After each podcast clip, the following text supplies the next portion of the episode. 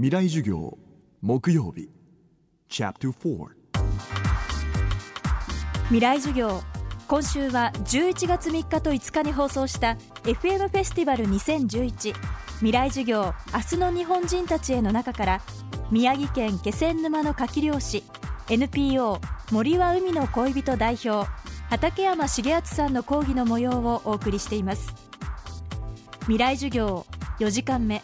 テーマは林業の再生が復興の光。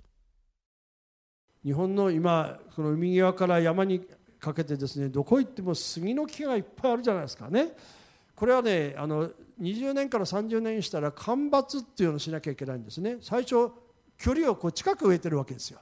で2 3 0年したら間伐してそれを売ってそれまでかけた元を取ってですね後の残りは儲けっていうこれは林業なんですよね。ところがこれを売ろうとしたらですね為替ですね。それから貿易の自由化で外国の安い木がどんどん入ってくる。と価格差が出てです日本の木が今度はですね太刀打ちできなくなったわけ。で今山はですね切っても切っても赤字だからみんな手入れを間伐をしないんですよ。間伐しないと山と山が混んできてですね、えー、真っ暗くなって光が咲いちゃうな光がささなければ下草が生えないんですよ。そうだから雨が降るとダーッと水が出る。和歌山のああの山見てくださいよ。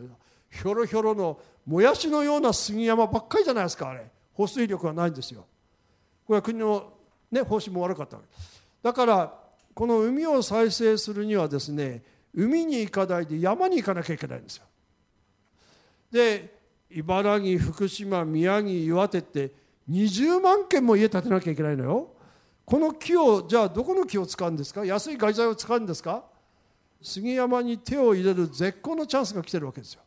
ということでですね、えー、今、えー、我が家は、えー、せがれたちはチェーンソーを持って山へ行ってですね毎日木を切ってるそれから小型のやつですけど製材機も買いまして今日から製材も開始しました、えー、製材業も開始しました。面白いですよ。だから、えー、山へ行って木を切って、ね、木がどんどん板になる、ね、そうするとお家がどんどん建てられるじゃないですか。それで一生懸命ちょっと山で稼いでるうちに気が付くと海がなんと鉄が流れていって豊かになるもう理想的なあのフィールドになる。これがですね三陸再生の私はキーワードだと思ってるんですね。だからで日本列島っていうのは真ん中に山脈があって日本海と太平洋にこう川が流れてるでしょ？2万数千本の川が流れてるんですよ。ここから鉄が供給されてるから日本の国の周りはですねどこ行ってもお魚や貝が取れるんですよ。塩水だけでは何も取れないんですからね。鉄が来なきゃ。このメカニズム。で海のつまり植物プランクトンをが増えるってことはこれは光合成をしてるってことですか？ね水に溶け込んでいる炭酸ガスをで CO2 を固定化するってことにつながるんですよ。